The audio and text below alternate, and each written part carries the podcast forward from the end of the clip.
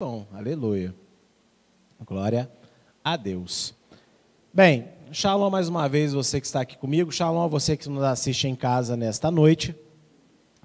Hora de estudar a palavra de Deus, né? E nós estamos aí na nossa segunda aula do Novo Testamento, né? E o tema de hoje é esse daqui, ó. O maior discurso da história. Esse é o tema dessa segunda aula. Glória a Deus. Atualmente, há uma elevada taxa da ausência de conhecimento do conteúdo contextualizado do Novo Testamento. E com isso, muitas das palavras de Yeshua foram distorcidas do seu propósito original. Gente, é muito alta essa taxa de desconhecimento que as pessoas têm do que realmente são os ensinos do Senhor no Novo Testamento. Essa premissa, né, é, protestante, cristã, secular, de que o Novo Testamento ele é um livro é a parte do Velho Testamento, fez muito mal para a mente das pessoas. E com isso, pegam-se muitos ensinos do Senhor e às vezes fazem aplicações completamente distorcidas do que ele realmente falou. Um dia desses eu estava conversando com uma pessoa e estava ali tratando um caso sério de adultério. E eu falava para a pessoa: olha, não tem outro caminho para você, você vai ter que confessar o seu adultério. Não, mas já passou tempo, já, já parei. Falei, não interessa, o seu tormento ele não vai acabar até que você confesse o seu pecado. Ah, eu vou pedir Deus para ter misericórdia. Você pode pedir, fazer campanha dos 25 mil elos, não vai funcionar. Pode os pastores do mundo inteiro falar que vai funcionar. Eu estou te falando que não vai. E Deus está comigo, não com os 25 mil. É porque porque você pecou não foi só contra Deus, você pecou contra o seu cônjuge. Tem que haver confissão de pecado. Não tem conversa. Você vai ficar atormentado e várias coisas na sua vida vão ficar travadas. E não adianta pedir a Deus misericórdia. Porque existem justiças que não são alteradas e Deus não abre exceção para absolutamente ninguém. Ou é do jeito dele ou não é de jeito nenhum. Aí a pessoa fala, mas aquela passagem que fala, vai e não peques mais. Quando Jesus fala com a mulher adúltera, eu falei, péssimo exemplo que você escolheu. Mas por quê? Porque a mulher, ela foi jogada no meio da multidão, ela foi exposta. E ela não foi exposta porque ela quis, ela foi obrigada a ser exposta no meio de todo mundo. Então isso não é exemplo que você dá. Deus falou para ela, vai e não peques mais, mas ela foi exposta. Ou seja, o marido dela, o vizinho dela, a sociedade inteira soube que ela pecou. É até a gente que está aqui. É, né? Falei, é. Então, as pessoas pegam as frases de Yeshua e às vezes pervertem as coisas, em seu próprio benefício, na maioria das vezes. E é por isso que eu estou falando que essa taxa é muito elevada. Tem gente que conhece muito bem o Novo Testamento, mas não adianta você conhecer simplesmente o Novo Testamento, você tem que conhecer o contexto que ele se encontra. O que, que significa exatamente aquilo que Yeshua estava falando? Porque senão você monta uma doutrina estranha. E quantas pessoas são aconselhadas por lideranças não estou dizendo que essas lideranças estão mal intencionadas, eu sei que o coração ali do líder é bom, que desejar realmente o bem do seu, da sua ovelhinha, mas quantos conselhos são dados errados? Porque pega uma frase isolada de Paulo, de Yeshua, de Pedro, de João, enfim, e aplicam aquilo que não tem nada a ver. E essa série de estudos do Novo Testamento que eu estou apresentando aqui, ela tem como objetivo acabar com isso no nosso meio. a gente extrair a palavra do Senhor para o nosso benefício, mas alinhada com todo o restante da Bíblia Sagrada. Para combater a mais usada fórmula de pregação evangélica, qual que é a fórmula de, de pregação evangélica mais usada no mundo? Onde textos bíblicos são usados apenas para apoiar o tema explanado, mas sem qualquer obrigação com a totalidade bíblica, é necessário revisar o maior e mais importante discurso de Yeshua, o Sermão da Montanha, mas sob o olhar criterioso da restauração. Eu sei que aqui, na minha primeira viagem de Angola, os pastores fizeram um trabalho excepcional ensinando o Sermão da Montanha, mas não ficou registrado. Então eu quero que fique registrado o Sermão da Montanha, porque ele é o principal discurso do Senhor. E ele tem que ser muito bem entendido para você entender todo o restante. Então nós vamos revisar durante algumas semanas aí todo o Sermão da Montanha outra vez, mas com esse olhar criterioso da visão da restauração que pregamos nessa casa. E qual que é a pregação das pessoas? Ela abre o versículo e fala lá: Jesus chorou. Ok. Deus sabe que você chora. E veja que Jesus também chorou. E aí desenvolve todo aquele assunto. Não estou dizendo que coisas que são faladas aí não são boas. Mas por que, que ele chorou? Né? E aí, se você se habituar a ouvir palavras só desse jeito, quando você é, é apresentado ao que realmente ele ensina, você parece que está num outro universo. Parece que você está ouvindo até um outro evangelho. E Halila, né? É, livre, é, maldito seja aquele que prega um novo evangelho, porque o evangelho é um só. Amém? A Eliahu não prega um novo evangelho. Nós pregamos o evangelho restaurado. É diferente. Só que ele parece, às vezes, uma novidade para muita gente.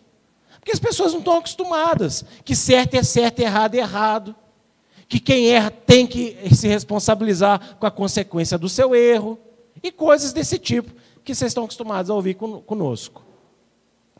Então isso se dá por causa desse tipo de pregação. A pessoa pega o versículo, monta o tema e vai em cima. E aí vai pegar um monte de versículo para apoiar o que ela pensa sobre o tema que ela está pregando. E isso não é o ideal. Nós usamos, com toda certeza, versículos para apoiar o que nós vamos explicar. Mas você, ao usar um versículo, você tem que saber exatamente onde esse versículo se encaixa, porque senão você vai usar ele de forma errada, fortalecendo o seu pensamento.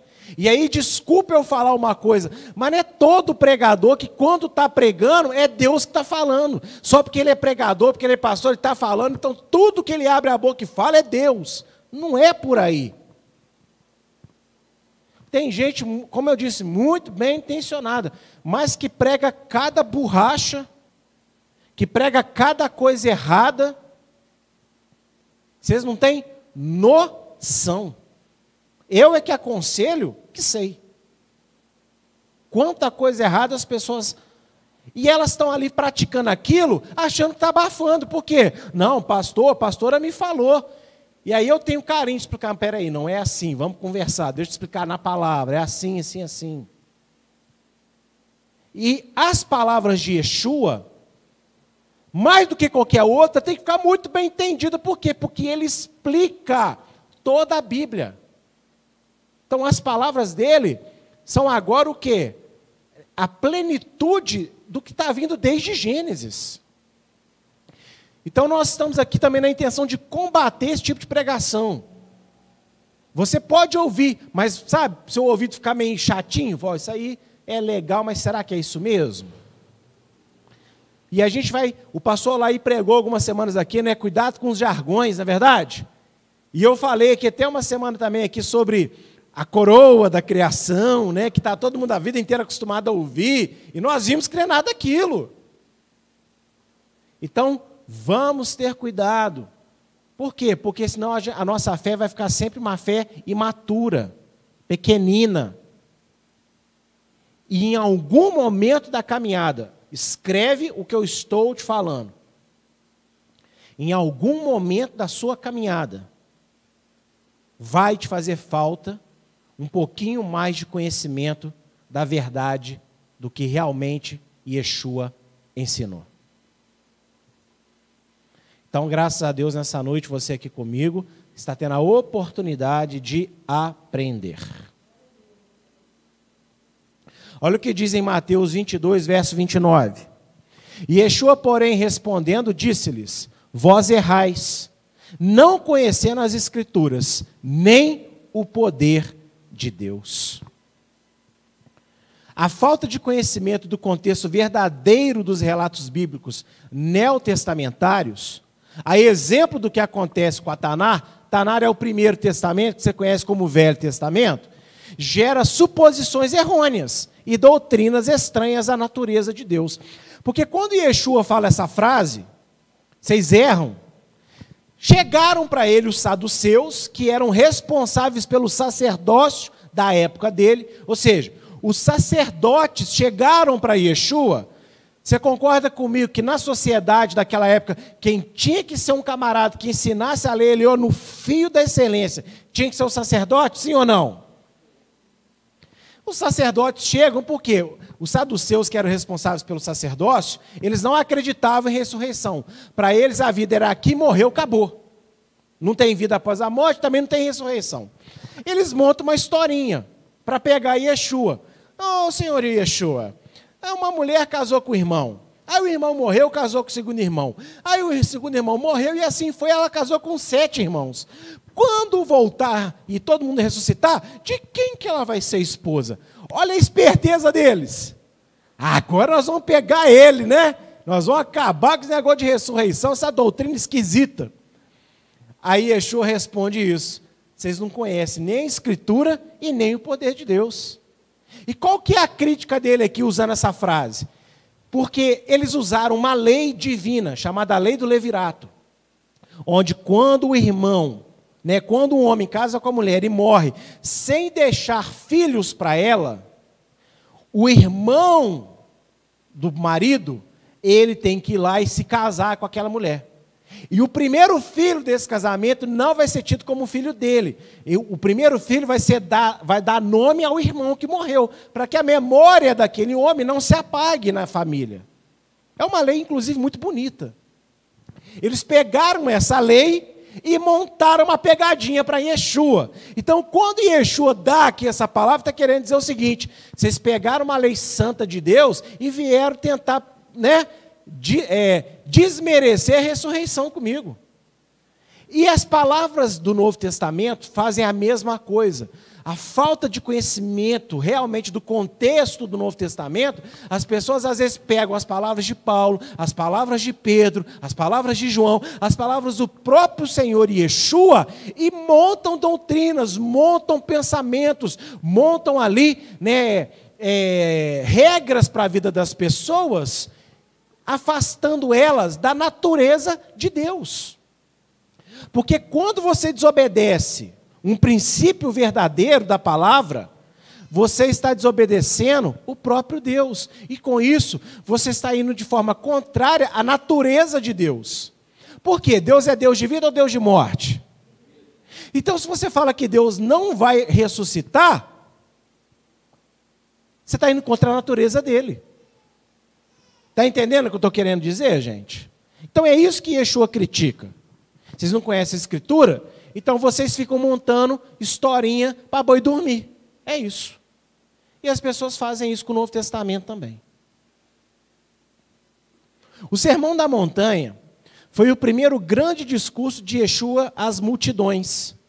Bastante extenso. Ele compreende os capítulos 5, 6 e 7 do Evangelho de Mateus. Gente, o Sermão da Montanha é capítulo 5, 6 e 7. O capítulo 5, 6 e 7 de Mateus é um, é um único discurso. É um discurso único. Amém? E ele foi o grande primeiro discurso de Yeshua para multidões. Ele já tinha falado com pessoas, ele já tinha pregoado para algumas poucas pessoas, mas para a multidão é o primeiro discurso dele. E é o mais importante, inclusive. E é o mais longo. Amém? E aí o seguinte, para que você entenda a importância de contexto, ou seja, o capítulo 5, 6 e 7, ele é todo juntinho. Então, quando você for estudar o Sermão na Montanha, você tem que entender, você pode pegar lá um trechinho do capítulo 6, mas você tem que entender só o trechinho do capítulo 6? Sim ou não? Não. Você tem que entender o capítulo 5, 6 e 7. E para você entender aqui comigo essa questão de capítulo e versículo, eu trouxe a informação histórica para você. O clérigo inglês Stephen Langton, que mais tarde se tornou arcebispo da Cantuária, dividiu a Bíblia em capítulos. Ele fez isso no início do século 13 da Era Comum. Era Comum aqui é depois de Cristo. Quando era professor na Universidade de Paris, na França. Ou seja, mais ou menos entre 1200 a 1300 ele fez isso. Antes dele, outros eruditos também haviam feito suas tentativas, mas a de Stephen foi considerada mais eficaz. Essa informação está no The Book, The History of the Bible, né? o livro, a história da Bíblia. Então, esse homem foi o homem que conseguiu dividir a Bíblia em capítulos como nós temos hoje. Até 1200 depois de Cristo, não existia capítulos, só livros. Está entendendo isso? Por que, que eu estou te falando isso? Para você entender que isso é uma invenção moderna. E outra, pessoas antes dele já tinham feito isso. Só que, por exemplo, o Evangelho de João, eu acho que tinha ficado com mais de 60 capítulos. Então ficou muito confuso. Ah, então será que isso aqui foi inspirado por Deus? Não sei. Eu sei que está assim na nossa mão hoje. Amém? Então, para você entender que essa divisão de capítulo é uma invenção pós, muito moderna. Então, isso é para só para te ajudar, para você entender que você não pode ficar lendo a Bíblia, né? Os capítulos separadinhos, como se o capítulo 1 não tivesse a ver nada com 2, que não tem nada a ver com 3, está tudo interligado. Amém? E versículo Cerca de três. Gente, se a Bíblia foi dividida em, em capítulo, em mais ou menos 1200 depois de Cristo, o versículo ele surgiu mais ou menos em 1500. Foi 300 anos depois que surgiu versículos na Bíblia. Na metade do século XVI, ou seja, mais ou menos 1550. O renomado impressor e erudito francês Robert Estienne notou que seria muito bom ter um sistema unificado não só de capítulos, mas também de versículos. Depois juntou esses versículos com os versículos que já havia na Bíblia hebraica, feita por copistas judeus séculos antes. Em 1553, ele publicou a primeira Bíblia completa em francês que continha basicamente os mesmos capítulos e versículos que a maioria das Bíblias usa hoje. A Bíblia, do jeito que você tem na sua mão, capítulo e versículo de Gênesis Apocalipse, ela só foi lançada, a primeira, em 1553. Então eu quis trazer essa informação para você ter conhecimento. Para você entender então que você não pode aprisionar o seu pensamento. Ah, eu estou lendo o trechinho do capítulo 5, glória a Deus, é só isso. Não faça isso. Amém? Não faça isso. Detalhe: os judeus já tinham feito versículos lá por volta de 1300. Aí ele olhou, pô, que bom trabalho eles fizeram, vou fazer também. Aí fez com o Novo Testamento e uniu tudo. Todo mundo entendeu essa explicação? Glória a Deus. Então, voltando aqui à tela sobre o capítulo 5, 6 e 7 de Mateus, é então o que? O sermão da montanha. Os relatos de Mateus, um típico judeu de sua época, são centrados nos ensinos de Yeshua e na identificação do Senhor como o Messias judeu do povo judeu. Ou seja, aquele que ensinaria a lei, a Torá, tal como nunca fora feito antes. Então, primeiro, antes de você entender o sermão da montanha, você tem que. É, você, te, você sabe o que é inspiração? Porque tem gente que acha que as pessoas sentaram para escrever os livros da Bíblia assim, ó. Mateus sentou um dia, né? O Espírito Santo falou: escreve Mateus. E Mateus sentou e de repente. Aleluia, saiu. Não é assim não, tá? Quem faz isso é o tipo de espírito, não é Espírito Santo. Mateus sentou para escrever, sentiu vontade, não quer dizer que Deus mandou ele escrever, agora com certeza Deus inspirou ele, botou nele a vontade. E aí ele foi escrevendo conforme ele, conforme ele o que, gente? Lembrava. E aí Deus foi ali, ó, guiando ele, mas não, não tirou dele as suas lembranças. Por isso que é importante você entender quem é Mateus. Porque o Sermão da Montanha foi escrito por quem? Vamos, gente. Por Mateus. Então, você tem que entender a mente de Mateus. Mateus é um judeu que escreveu para o povo judeu. O evangelho de Mateus ele é escrito com o objetivo de alcançar outros judeus, tá? É por isso que tem no início do evangelho genealogia. Eu e você, aqui no Brasil, quando a gente lê Jesus é, é Adão, tal, tal, sabe o que a gente pensa? Nossa, que chatice, vou pular essa parte aqui. É isso que a gente pensa. Mas Mateus, quando ele escreve genealogia, ele quer provar para os judeus que Jesus é o Messias, porque para um judeu é muito importante genealogia. Por quê? Porque Deus, na Bíblia inteira, ele mostra a genealogia das pessoas que ele levanta.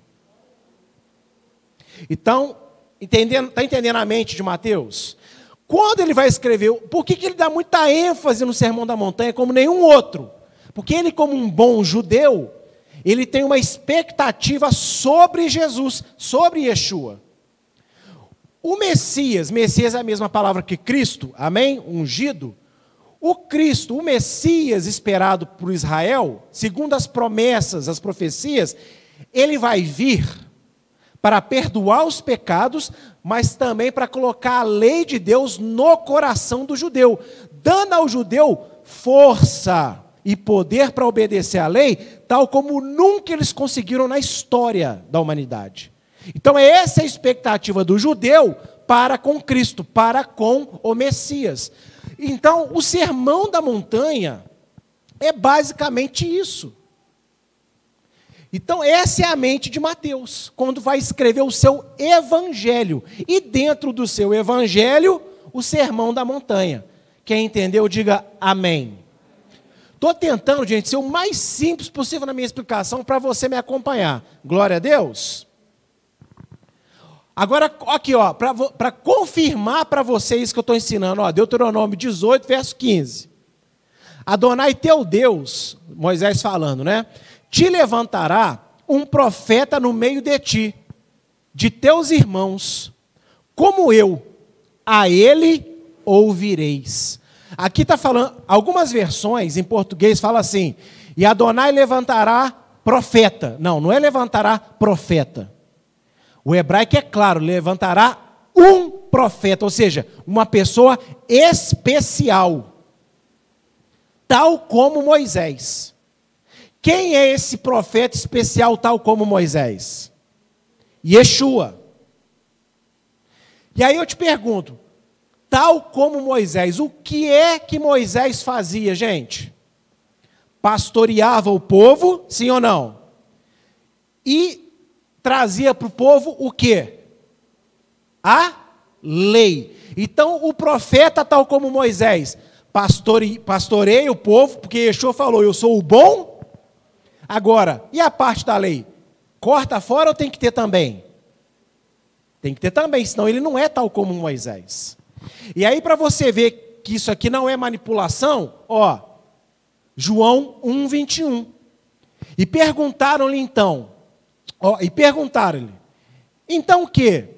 És tu Elias? E disse, não. És tu o profeta? E respondeu, não. estão perguntando para quem aqui? Para João Batista. Isso é, você é Elias que tinha que vir? Você é o, ó, o profeta. Que o profeta é esse? Deuteronômio 18, 15. Se você não sabe isso, você já cansou de ler isso, você nunca associou isso. Você não sabe nem por que, que eles estavam perguntando para ele. Por que, que é, você é o profeta? Então tá vendo como é que contexto, gente, é uma coisa muito importante? Muito, muito importante. E aí eu quero mostrar outro texto para confirmar mais ainda. Ah, não, não é aqui agora, esquece. Já está confirmado. Depois. Ó, e é justamente sobre isso que se trata o Sermão da Montanha. Uma grandiosa aula prática sobre a lei de Deus no cotidiano do povo. O que é o Sermão da Montanha? Resumo para mim, pastor. É Jesus e Yeshua ensinando a lei de Deus de forma que o povo possa praticá-la no seu dia a dia. Isso é a lei de Deus. A lei é prática, a lei não é fantasia. Hoje, quando você cristão ouve da lei, você tem dificuldade de associar o mandamento a uma prática diária. Por quê? Porque são séculos de você ouvindo que a lei acabou, que a lei não presta para nada. Então, quando você ouve a lei, quando você ouve o mandamento, a sua mente não está treinada a extrair o princípio e botar em prática. Por isso que muita gente tem dificuldade. Tem pessoas que têm aprendido que até querem, mas elas não conseguem. É culpa delas? Não. É culpa histórica do cristianismo.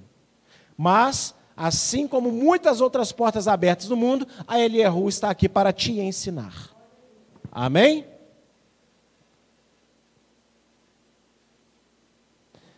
Até aqui a tela se repetiu. Vamos lá.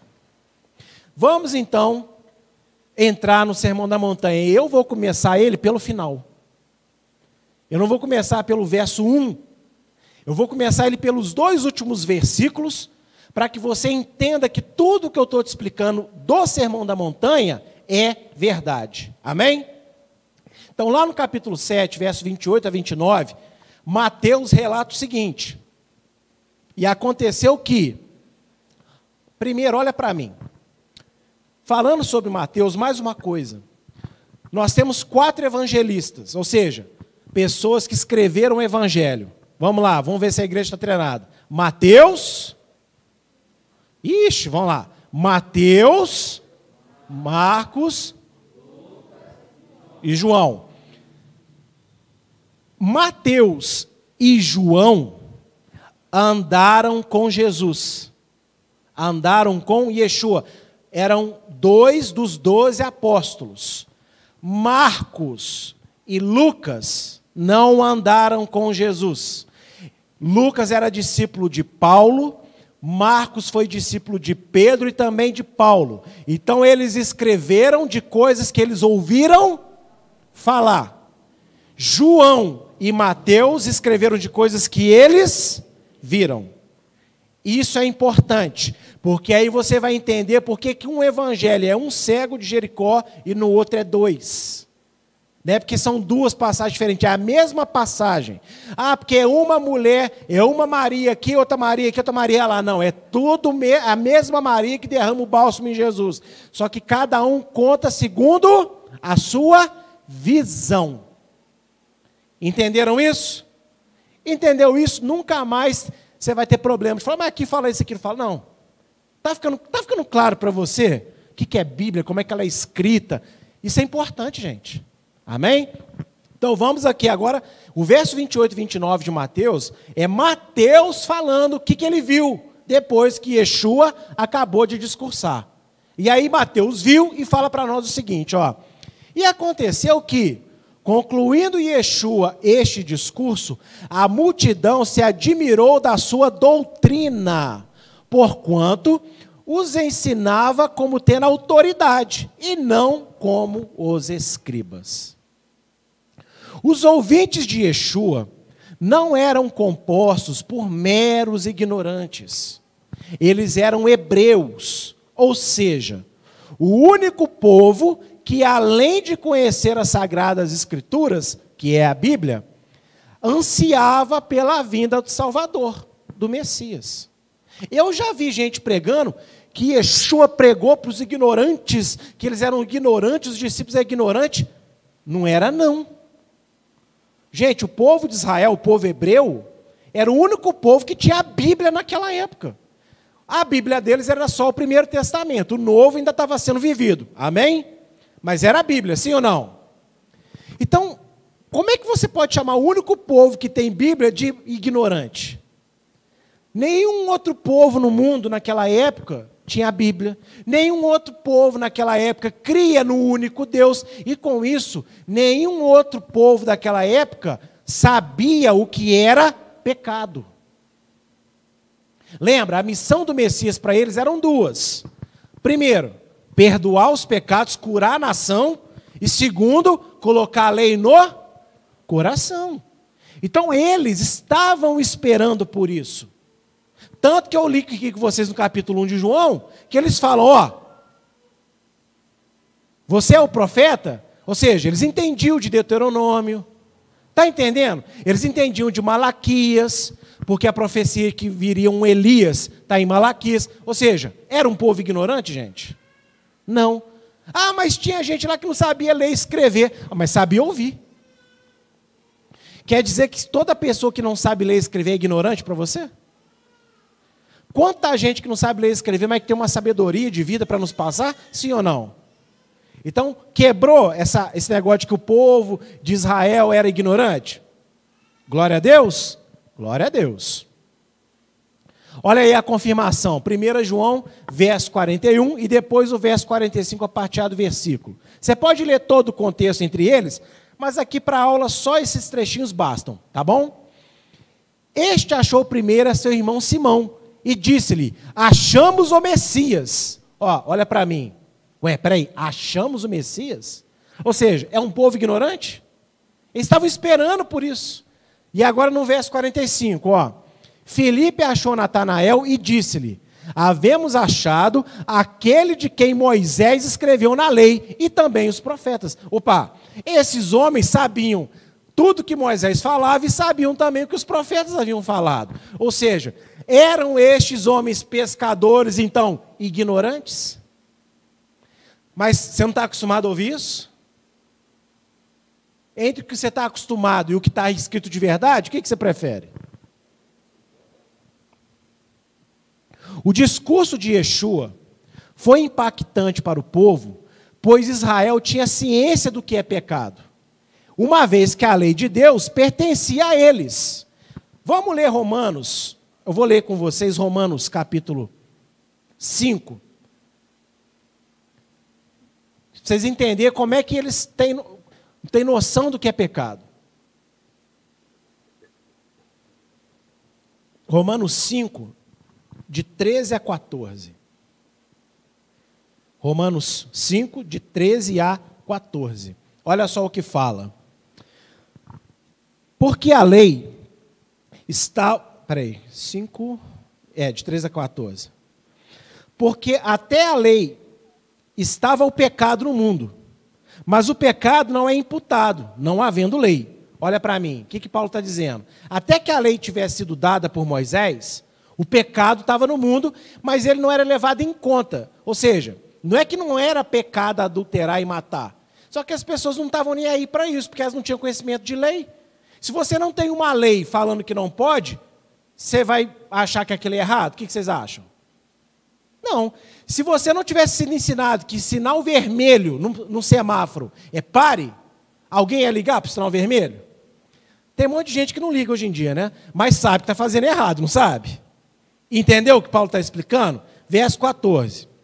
No entanto, a morte reinou de Adão até Moisés até sobre aqueles que não tinham pecado à semelhança de Adão. Opa! Paulo está falando que o pecado reinou de Adão até Jesus? Reinou de Adão até onde? Por que até Moisés? Porque quando Deus dá a lei agora escrita para o povo, o povo tem chance de conhecer a verdade e escolher se vai continuar no caminho do mal ou se vai escolher servir a Deus. A partir do momento que você tem conhecimento do pecado, você não tem mais justificativa para continuar nele. O pecado ele reina até a lei, não até Jesus. O que, que Jesus vem fazer? Ele vem curar de Israel a desobediência consciente. Porque Israel passou a estar num patamar pior. Porque agora eles sabiam que era pecado e continuaram pecando mesmo assim. Então, Yeshua para Israel é o, liberta, o libertador do pecado consciente. E das nações? Yeshua é, qual, é que tipo de libertador? Do pecado inconsciente. Porque antes de você aceitar Jesus, entrar para a igreja e começar a estudar a Bíblia, você lá sabia que existia a lei de Deus? Você lá sabia que não podia fazer um monte de coisa? Não sabia. Mas o povo de Israel sabia. Entendeu a diferença? E aí, seguindo ali no texto, ó. Por isso, então, que o discurso da Sermão da Montanha é tão impactante para o judeu. Porque o judeu sabe o que é pecado. E Yeshua chega explicando de uma maneira que eles, cara, poxa vida. Entendeu? Por isso que impactou. E Yeshua colocou a, su a sua prática, a prática da lei, como sendo possível, e não com o mesmo peso legalista que os escribas faziam. Olha só, olha lá o verso 29, o final. O que, que Mateus fala? Lembra, quem está escrevendo aqui esse texto? Não é Mateus? Então Mateus está fazendo a comparação. Ó, Yeshua ensina a lei de Deus de uma forma maravilhosa. A doutrina dele, e a palavra doutrina, gente, é a palavra grega didarré. Didarré é instrução. Qual é a palavra em hebraico que a tradução literal é instrução? Torá. Torá é o que? Lei. Então as pessoas estavam admiradas da instrução de Jesus, da lei de Jesus, da Torá, entendeu? E aí, ó, por que que Mateus fala? Ele ensinava com autoridade. Ele não ensinava como ensinam os escribas que, que isso significa, gente? Por que, que Mateus está fazendo essa comparação? E é aqui que eu quis mostrar para vocês, começar esse ensinamento por esse verso. Por quê? Essa é a prova de que Jesus está ensinando no Sermão da Montanha a lei. Qual que é a responsabilidade dos escribas naquela época? Ensinar o quê? A lei. Se Mateus está comparando Jesus com os escribas, o que, que Jesus então acabou de ensinar? a lei. Tem sentido Mateus comparar Jesus com os escribas se Jesus estivesse ensinando outra coisa que não fosse a lei de Deus? Ficou fácil para você agora? Isaías 29, 13, você estuda em casa, é quando Deus fala, que Jesus até, né, até repete isso em Mateus 15: Esse povo se aproxima de mim com os lábios, mas o coração está distante porque obedece mandamento de homem e não os meus mandamentos. E é o que o povo de Israel faz até hoje, infelizmente. Os religiosos, mas seguem a risca, a Mishnah, o Talmud, e às vezes o Talmud e a Mishnah, né, que são os comentários rabínicos, estão acima da própria lei de Deus. É o mesmo problema até hoje. E Yeshua veio naquela época para falar com eles: olha, vocês estão obedecendo um monte de regra humana. Mas o mandamento mesmo que Deus deu na Torá, vocês estão deixando de lado. Então é isso que é a explicação do Sermão da Montanha. Ele vai tirar do povo todo o excesso. E vai colocar para o povo o verdadeiro mandamento de Deus. E, gente, a igreja faz isso também. Ah, a gente vive pela graça, não tem lei. Só que tem um monte de igreja com um monte de doutrina pesada, puxada, e o povo está lá. Mas quando você vai na Bíblia, não existe isso lá na Bíblia. Mas quando você fala do mandamento de Deus, que Deus deu, não, Jesus acabou com isso. Eu não preciso fazer isso, não. É assim ou não é assim, gente? E qual que é a missão da restauração? Tirar todo o excesso que foram homens que inventaram e instituir de novo no nosso meio aquilo que o Messias escreveu no nosso coração, que é a lei de Deus. E aqui eu vou dar para vocês um pequeno resumo do Sermão da Montanha. Então hoje eu não vou ler o Sermão da Montanha, amém? Hoje só estou explicando para vocês o que ele é. E aí eu vou dar um pequeno resumo aqui. Esse pequeno resumo não é um resumo teológico, tá? Porque existe um resumo teológico do Sermão da Montanha, em qual eu não concordo com ele. Por quê? Por causa disso que eu expliquei para vocês, contexto. Então existem trechos que estão separados que deveriam estar juntos. Então, segundo a minha análise, o meu estudo, juntando os contextos, por quê? É um discurso só. Só que tem tópicos dentro desse discurso. Entendeu? Tem tópicos. Então, os tópicos que eu identifiquei são nove. E eu vou apresentar para você nessa noite os tópicos do Sermão da Montanha. Primeiro, encorajamento. E eu quero até deixar aberto aqui, para ir lendo com vocês e comentando isso. Primeiro tópico do Sermão da Montanha é o encorajamento, que vai do capítulo 5, verso 1 até o verso 12, que é a chamada bem-aventuranças. As bem-aventuranças, gente, não são mandamentos de Jesus, não. As bem-aventuranças são um encorajamento que ele está dando para tudo que ele vai falar depois. Como ele vai ensinar a lei, a lei exige obediência, exige prática, sim ou não? Então ele vai dar um encorajamento primeiro. Então isso é as bem-aventuranças. Ele está dando encorajamento. Segundo, recordação do chamado enquanto povo. Do verso 13 até o 16 do capítulo 5, quando ele fala aqui do sal, da luz, da candeia, o que, que ele está fazendo nesse momento? Ele está Gente, lembra? Quem que estava ouvindo Jesus aqui nessa hora? Era só os discípulos? Era a multi. Ou seja, você concorda comigo que essa multidão está representando todo o povo de Israel nessa hora? Então ele está lembrando o povo de Israel do seu chamado diante de Deus. O povo de Israel tem que ser luz, é um povo diferente, é um povo santo, é um povo que tem que salgar, está entendendo? Então ele está aqui recordando o povo do seu chamado. E aí, quando a pastora Daniele falou muito bem aqui na segunda-feira, na Mulheres na Palavra, eu vou, né, então, parafrasear a minha esposa. Quando nós aceitamos Yeshua, nós não, nós não somos agora parte desse povo. Então, para nós, isso aqui também vale, ok? Encorajamento, recordação do chamado enquanto povo. Não é só como cidadão, não, tá? Ah, eu tenho essa responsabilidade. Não. Você tem essa responsabilidade como pessoa e como congregação, como povo. Terceiro tópico do Sermão da Montanha: intenção do discurso e alerta quanto a falsos juízos. Ok?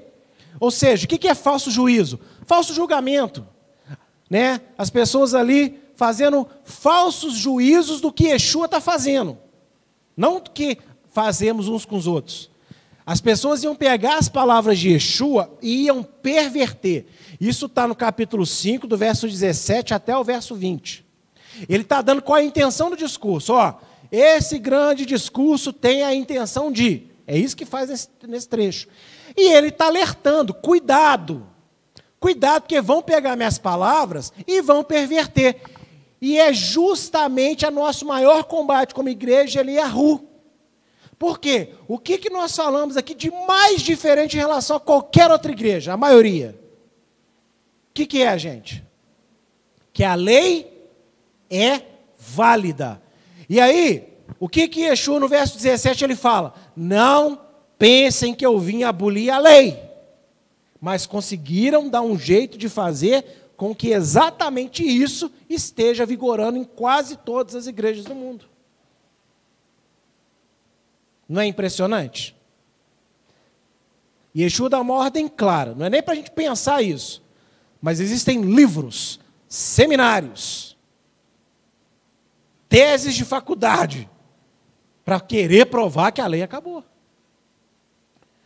Quarto tópico do Sermão da Montanha: correção do entendimento contemporâneo da época em relação à lei de Deus e sua aplicação prática na vida cotidiana. Isso está do verso 21 até o verso 48. Ou seja, Yeshua, ele vai pegar, olha só, vai entender na ordem, ele encoraja, ele recorda o chamado, ele diz qual é a intenção do estudo, e agora ele vai corrigir o entendimento das pessoas quanto à lei. Por isso que logo que passa o verso 20, ele começa, ó, vocês ouviram falar, não adulterarás.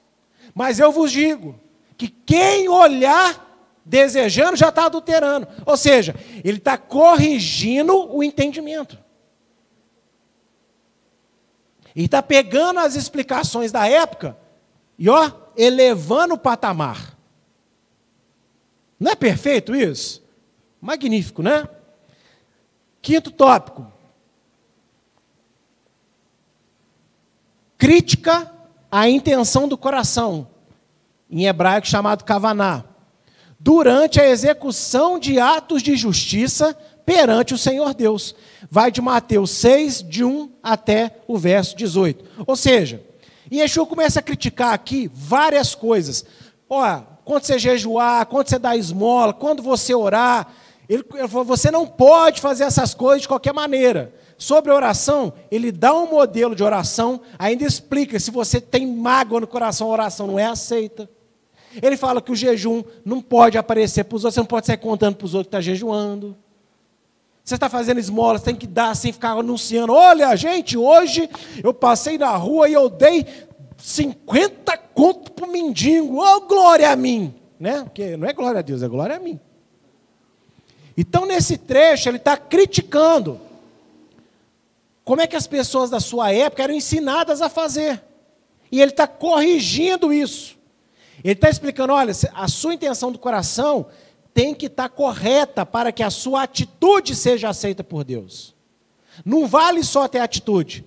Com Deus, guarda isso, que isso aqui é uma chave poderosa para o resto da sua vida. Com Deus tem que ser atitude com intenção. Intenção eu vou chamar de fé, amém? É atitude e fé, elas têm que andar juntas, nunca separadas. Sexto tópico do sermão da, da, da montanha: combate a ansiedade e as preocupações financeiras. Isso vai do verso 19 até o 34 do capítulo 6.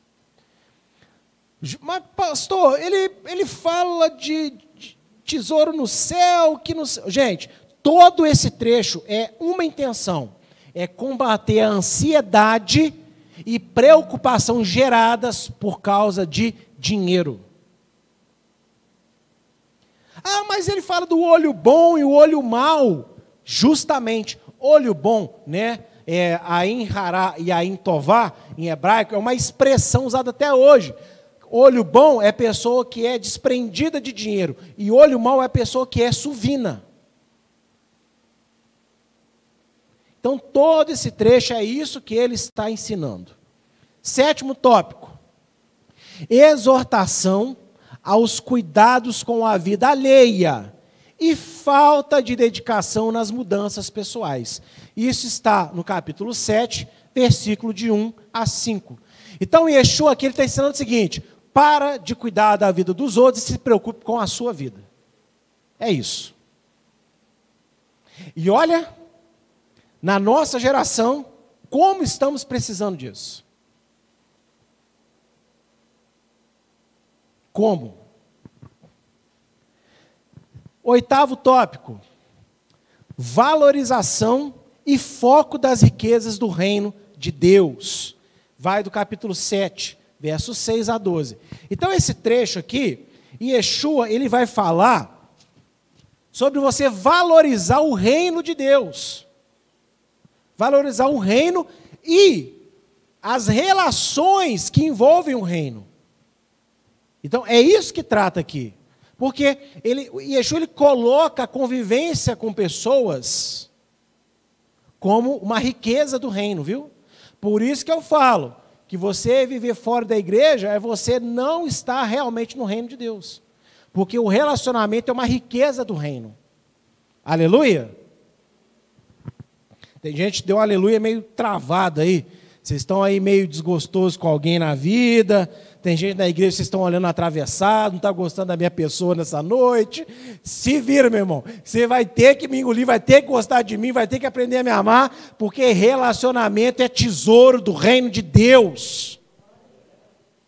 É por isso que a gente dá tanto problema um com o outro, porque o diabo usa isso para destruir a nossa fé, a nossa comunhão. Destruiu a nossa, o nosso congregar. E se ele consegue isso, aí vai os pessoal aí, eu sou a igreja do eu sozinho. Eu na minha casa, no meu cantinho com Deus, eu oro, eu, eu leio a palavra, eu mesmo faço a minha ceia aqui. Tá tranquilo. Você está tranquilamente no bondinho do inferno. Então repita comigo: relacionamento é riqueza do reino de Deus. Amém? E nono tópico, né? Alerta contra os desvios da verdade na palavra. Vai de Mateus 7, do 13 até o 29. Todo este trecho, Yeshua está alertando do perigo de se desviar, não é da palavra, é da verdade na palavra. Você pode ser um grande erudito bíblico, estudar isso aqui, ó, ter isso aqui decorado, de A a Z. Mas não necessariamente você está vivendo as verdades que ela ensina. O diabo também usa a Bíblia, tá? Então Yeshua está alertando contra os desvios da verdade na palavra. E aí, nesse trecho, você vai ver o que, que o diabo pode usar. Pode usar pessoas, pode usar problemas, enfim. Tudo aquilo que pode ser usado para desviar você não é da Bíblia, é da verdade na Bíblia. Porque se você perguntar para a maioria das pessoas, você crê que a Bíblia é a palavra de Deus? Ah, não, a Bíblia é a palavra de Deus. Aí quando você vai falar para ela, então, então você tem que fazer isso. Não, eu sei que está escrito, pastor, mas. Esse mais é do capeta, acabou. Não tem conversa, não vou aqui florear o negócio. Eu sei que está escrito, mas é o diabo já plantou em você o desvio. Aí nesse momento você acha que Deus te ama tanto que no seu caso ele vai abrir exceção, Deus vai aceitar fazer diferente.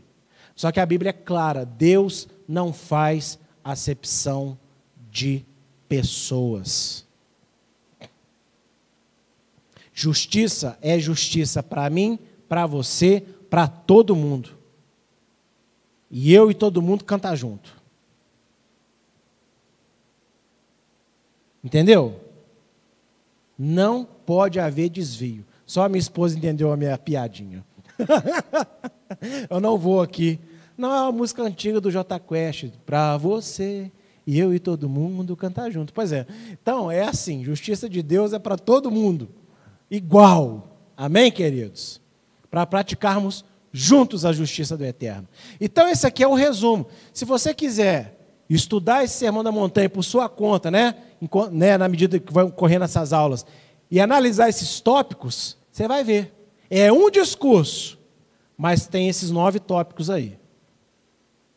Conclusão. Lá em Mateus 28, de 18 a 20, o Senhor deu uma ordem, olha só. E chegando-se Yeshua, lhes falou: É-me dado todo o poder no céu e na terra. Portanto, ide Fazei discípulos de todas as nações, batizando-os no meu nome, ensinando-os a guardar todas as coisas que vos tenho mandado. E eis que eu estou convosco todos os dias, até a consumação dos séculos. Amém. A grande comissão é bem mais do que a abertura de igrejas mundo afora é o mandamento de Yeshua para que todos os que tiverem fé em seu nome, abandonando os seus pecados e voltando-se para o Deus de Israel, sejam ensinados da sua doutrina, que é a aplicação prática da lei de Deus na vida cotidiana. Gente, as pessoas pegam o ID, acham que o ID é só, ah, vamos pegar um avião, vamos pegar o barco, vamos pegar a canoa, vamos atravessar, vamos abrir igreja e é isso. Não é essa a ordem. A ordem não é de ir abrir igreja, a ordem é vão e façam discípulos. Discípulo não é só a pessoa que fala que crê. Discípulo é um seguidor fiel, que quer se parecer com seu mestre, que quer andar nas pisaduras do mestre. A ordem não é para abrir igrejas, a ordem é para abrir igrejas e formar discípulos dentro delas. É por isso que o lema dessa igreja é formando discípulos no Brasil e no mundo. É o que está lá no banner, lá na porta da igreja, na entrada, no corta-vento. A grande comissão não é só ir, vamos juntar um povo, ô glória, é só isso. Não. Você junta o povo, você converte o povo, mas você educa o povo a viver segundo a justiça de Deus. E aí, ó, eu termino esse estudo com uma pergunta. Portanto, como podem os verdadeiros discípulos de Yeshua viverem na ignorância quanto ao seu maior e mais esplêndido discurso? E aí eu quero fazer uma pergunta, não para te ofender, porque é verdade, porque eu sei que é verdade. Quantos aqui realmente entendem o sermão da montanha ali, ó, na risca? Não estou dizendo que você não é verdadeiro discípulo, porque eu reconheço que não é culpa sua a falta dessa informação. Só que a pergunta é válida. Ou seja, está certo, é no sentido assim, está certo nós que somos verdadeiros discípulos do Senhor, vivermos a nossa vida ignorando então se o verdadeiro discípulo tem que ser ensinado da sua doutrina para guardar os seus mandamentos, como a gente então não pode ter conhecimento do sermão da montanha, gente? Não é um absurdo uma coisa dessa? Mas agora eu quero que você dê um glória a Deus. Porque você que está aqui comigo presencialmente, você que nos acompanha no site, você vai ter essa oportunidade. Então, isso é um presente de Deus para nós. Então, eu espero que esta primeira aula aqui tenha te mostrado a importância, a importância de estudar a Bíblia. Porque as pessoas não estudam, as pessoas leem. E ler não é estudar. Elas pegam, como eu disse, o versículo lá que tocou no coração, ô oh, glória, vamos que vamos, e é isso. Não. É necessário estudar, entender. Eu sei que nem, nem todo mundo aqui vai guardar todas as informações que eu expliquei igual, mas eu tenho certeza que se você se esforçar um pouquinho, você vai sair daqui com uma outra mente, um outro tipo de pensamento, para te ajudar a avaliar melhor o seu relacionamento com Deus. E essa é a intenção desse estudo. Amém, queridos? Eu quero orar